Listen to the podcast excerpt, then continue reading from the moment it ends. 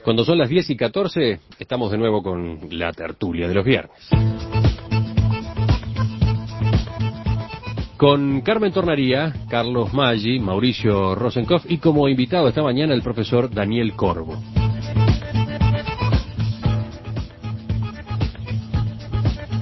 Seguimos ahora para hablar un poco de historia. Esta semana se cumplieron 157 años del Tratado de Paz que terminó con la Guerra Grande. Fue el 8 de octubre de 1851 cuando el gobierno de la defensa de Montevideo y el gobierno del Cerrito, sitiador de la plaza, suscribieron un acuerdo que puso fin a la llamada Guerra Grande que se extendió entre 1843 y 1851. Carlos, tú propusiste este tema hoy. Sí, yo pensé que era bueno conmemorar el 8 de octubre, que es el único día valorable de toda esa época, que es el día cuando terminó la guerra. Este, lo demás es bastante lesnable, bastante triste para nuestro país y es muy, muy indicativo de la barbarie reinante en todo ese siglo XIX que fue tan oprobioso para el Uruguay. Y este acontecimiento de la Guerra Grande hace nada más que culminar las cosas.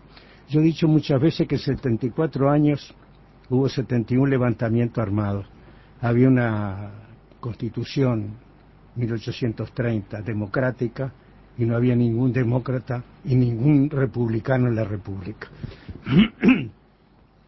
Me equivoqué en, en cierta medida porque no hubo 71 levantamientos en 74 años, que es menos de uno por año.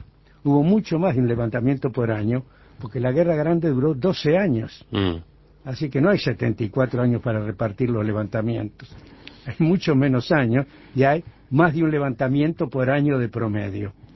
Es un buen momento, y sobre todo después del tema que tratamos antes, para recordar cómo funciona un país bárbaro cuando va cultivando la violencia que engendra a su vez violencia. La paz no engendra paz, la paz eh, se debe ser cuidada porque se puede diluir. En cambio, la violencia engendra violencia y es muy difícil de desterrar. Sería bueno volver a los tiempos heroicos del Uruguay, de los grandes próceres, para ver cuánta miseria hubo, cuánta cosa chica, cuánto interés personal en contra del bien común, y cómo toda esa guerra que hicieron que el Uruguay se llamara la tierra purpúrea, la tierra de la sangre, hicieron que este país se atrasara tanto. Nosotros tuvimos una generación maravillosa en, 1900 en la cual participaron y por igual blancos, colorados y partidos de ideas, cambiaron nuestro país. ¿En qué? Cambiaron nuestro país en su forma de pensar, en su forma de estar reaccionando frente a los hechos, la capacidad de la gente de hacer lo más adecuado, que siempre es lo menos violento, no se, no se logra por vía divina, se logra por formación de la gente. Así que cuando nosotros hablamos de el 8 de octubre, gran calle que conduce a la unión, que bien puesto ese nombre, está el día de la pacificación, tenemos que pensar eso, tenemos que pensar que este fue un, un país muy violento, y que sigue siendo un país que tiene raíces violentas y que eso tenemos que cuidarlo mucho. Mm. Cuando yo recuerdo la Guerra Grande no me acuerdo nada de lo bueno que sucedió, me acuerdo que dejaron el país absolutamente en ruinas, ¿para qué? Para nada. Las guerras de Artigas se hicieron sobre la base doctrinaria, pensando cosas de fondo, defendiendo valores, son admirables y por eso eh, Artigas tiene ese embrujo, sobre todo nosotros, que no sabemos de dónde viene. Viene de lo que hizo sobre la base fundada de cosas importantes. Y después vinieron guerras y guerras y guerras que nadie sabe por qué ni cómo. Y eso hay que aprenderlo porque eh, eso es muy útil. Está buena eh, la puntualización que hiciste. Tú dijiste que la Guerra Grande duró 12 años y, y yo había dicho que se había extendido entre 1843 y 1851. Claro, 1843 al 51 fue el sitio, el sitio, La guerra había empezado en el 39. Este, o sea que fueron efectivamente 12 este, años. Yo, eh, yo haría, si me permitís, una acotación a lo que vos decís, con lo que coincido. Este, la patria se hizo a caballo, pero a caballo también se deshizo, para volver a reconstruirse Pero en medio de esas guerras no dejó de prosperar el pensamiento. Eh, una de las cosas que se menciona en estos días, que se ha culminado la construcción del Teatro Solís, que las obras comenzaron antes de la iniciación de la Guerra Grande, que Isidoro de María recuerda que entre las columnas de Carrara que estaban en el predio que hoy ocupa el teatro anidaban las batarazas, y una vez terminada la Guerra Grande en el 51, en esa fecha tan emblemática para todos los tiempos, este, en cinco años se construyó eh, la nave central del Teatro Solís y se inauguró con la Bohème. Es decir, eh, que somos hijos de una tierra eh, de parlamentar y de armas tomar. Este, em, puede ser que seamos de un país de historia violenta, pero también de una historia inteligente, de una historia intelectual, de una historia de leyes que fueron vanguardia en América y de escritores de punto.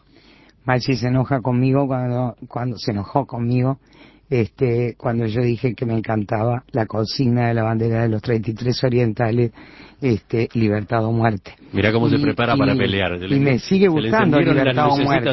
pero ahora, escuchándolo hablar, también quiero decirle que yo no la veo excluyente de clemencia para los vencidos y sobre todo como terminó eh, con los tratados del 51, que tiene sus bemoles, pero como terminó para los orientales con la consigna de ni vencidos ni vencedores. Entonces creo que se pueden combinar y me sacó la, la novedad eh, Mauricio, pero durante la Guerra Grande pasaban cosas lindas en este país y no me estaba refiriendo al Teatro yo, me estaba refiriendo que es muy lindo leer, y Maggi lo tiene requete leído, las crónicas de Isidoro de María durante la Guerra Grande.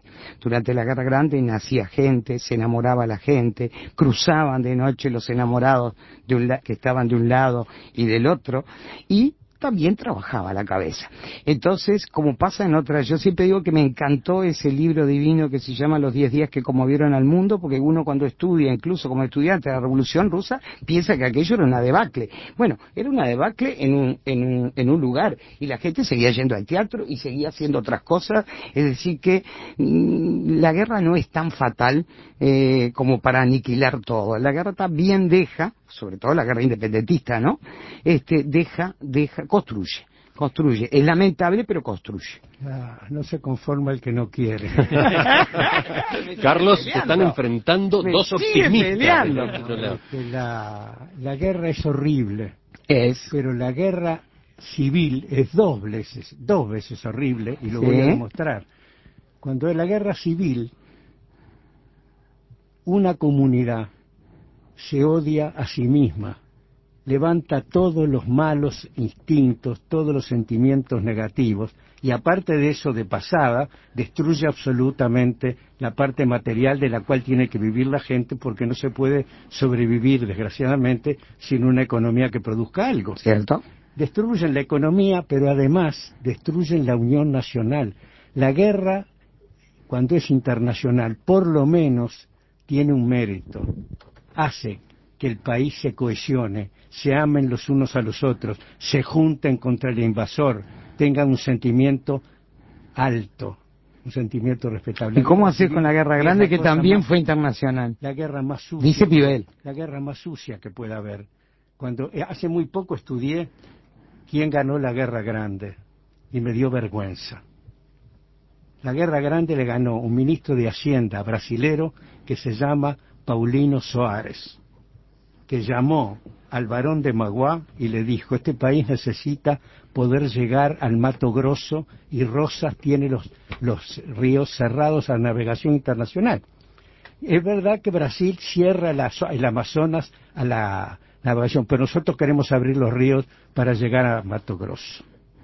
Y entonces vino el varón de Maguá y pagó la resistencia de Montevideo frente a, Oribe y después pagó en el señor Urquiza la derrota de eh, Oribe, a quien no venció Montevideo, sino que lo venció el ejército de Garzón pagado por Urquiza. O sea que Brasil determinó lo que pasara cuando Francia e Inglaterra se fueron. Vale la pena en ese sentido leer el libro que acaba de publicarse, ¿no? Magua, empresario del imperio. Tú, estuviste además en la presentación de ese libro. Fue una presentación porque hice el prólogo. Y este, me leí ese libro con mucho cuidado y me di cuenta lo importante que es la historia de Brasil con respecto a nuestra historia. Y el fin de esa guerra grande es vergonzoso y humillante para nosotros. Salieron unos, unos cinco tratados tan espantosamente leoninos que los brasileros decidieron no cumplirlos. Magua, que había puesto la plata, hizo una quita del 93% para no cobrar, no cobrar a la gente que estaba absolutamente en la miseria. Los, límites fueron arreglados por el barón de Río Branco en buena medida. La cosa más horrible es eso. Así que no me la defiendan, por favor, que me da mal humor. Profesor Corvo lo han dejado para el final. y casi no le dejan espacio. Esta última visión de Maggi la comparto bastante. Pero también quiero señalar que en toda sociedad en formación, digamos, este, eh, es como un nacimiento. Siempre los partos son dolorosos. Digamos, este, el 8 de octubre tiene la virtud del reencuentro de los orientales, de la concordia. Es decir, que siempre que una guerra enfrenta a los compatriotas, este, se sella, digamos, y se abre futuro eh, a través de la concordia, a través de la amnistía, a través de este, estos gestos de, reencuentro, ¿verdad? Eh, creo también que, así como hay una, digamos, hay un cauce muy negativo de la Guerra Grande, efectivamente lo comparto, no solamente por los tratados, sino porque el país quedó cisplatinizado, ¿verdad? De ahí en más por un tiempo. Este, y también ocurrían cosas eh, importantes. hay obviamente un peligro de que esas dos patrias separadas, casi, ¿verdad? La familia oriental se había separado casi en dos patrias, hubiera eh, llevado, si hubiera continuado esa situación algunos años más, a un riesgo de la propia nacionalidad.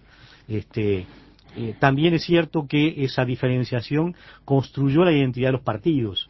Digamos, y los partidos necesitaron de un proceso largo del siglo XIX para construir, digamos, la base de coparticipación. Más y me pide un... Corvo, ¿qué me decís que estos dos frentistas están defendiendo los partidos tradicionales y nosotros diciendo que no. no digo también que pasan cosas interesantes. Pero voy a poner un solo ejemplo. El crecimiento de los partidos tradicionales es cuando vienen para el frente. este, eh, hay una cosa que también pasaba de, encuentro y que a mí me llama mucho la atención, cómo los, los uruguayos, aún los orientales, aún en esa lucha podían encontrarse. Carmen mencionaba lo que pasaba en las familias, podríamos decir gestos también de dirigentes de uno y otro lado buscando un entendimiento, pero me parece que una cosa que puede simbolizar bastante bien es la Universidad de la República, ¿verdad? Eh, creada por Oribe en el 38, viene la guerra, no se puede abrir la universidad, es abierta en el 49. Cuando se abre la universidad, se lee y se rinde homenaje a Oribe y al decreto de creación de la universidad, que era el jefe, digamos, del sitio, ah. era el enemigo y sin embargo se le rinde homenaje en la apertura de la universidad y la universidad es de alguna manera un proceso donde intervienen todos los orientales. Creo, como mensaje, creo puedo decir, la historia es una construcción plural, una construcción de todos. No hay identidades nacionales posibles construidas sobre visiones unilaterales. En perspectiva. Desde 1985. Ya volvemos con el final, pero ¿qué decías, Carlos? No, yo decía que hechos eh, hermosos hay siempre. durante la Guerra Grande murió Damaso Antonio Larrañaga y se juntaron los, los de Oribe y los de Rivera para enterrarlo, para rendirle homenaje. Cuando llegó el piano de la mujer de, de Oribe, no lo pudieron bajar en el, en el puertito buceo, que era el puerto de él, y entonces lo trajeron a la parte de la bahía de Montevideo, bajaron el piano por ahí y lo llevaron, se abrieron las puertas de, la muralla y, pacíficamente le llevaron el piano a la mujer de Oribe. Eso forma parte del espíritu nacional y por eso pido la volada para contar algo que tiene que ver con la radio para el cierre de esta audición. Lo escuchamos, No, queda la expectativa ahí, suspenso. En perspectiva. A propósito del 8 de octubre, el acuerdo con el que se cerró la Guerra Grande, desde la audiencia vienen preguntas sobre libros. Eh, por favor, repetir el nombre del libro que prologó Maggi. Ese es uno de los... El libro se llama Barón de Magua, empresario del imperio, y el autor que importa para identificarlo es Jorge Caldeira. Sí, acaba de editarse el libro en castellano, la traducción al castellano. Es un libro clásico brasileño y acaba de traslucir. ¿Y el prólogo de quién es? De Carlos Maggi. Otro oyente recuerda, a propósito de ese periodo, el libro La Nueva Troya, o mejor dicho, Montevideo o una Nueva Troya, de Alejandro Dumas, hijo. Aunque hay quien dice que no es de él, ¿no? ¿Cómo es esa historia? No, esa fue una, una, una en la misión que hizo eh, Pacheco, En, en, París. Entre las cosas que logró fue que se escribiera ese libro que era un elemento de convicción para los franceses. La famosa eh, respuesta a la pregunta de, de uno de los diputados franceses fue, pero en esas guerras de ustedes muere muy poca gente, dos o tres personas. Y él contestó, sí, pero mueren del todo.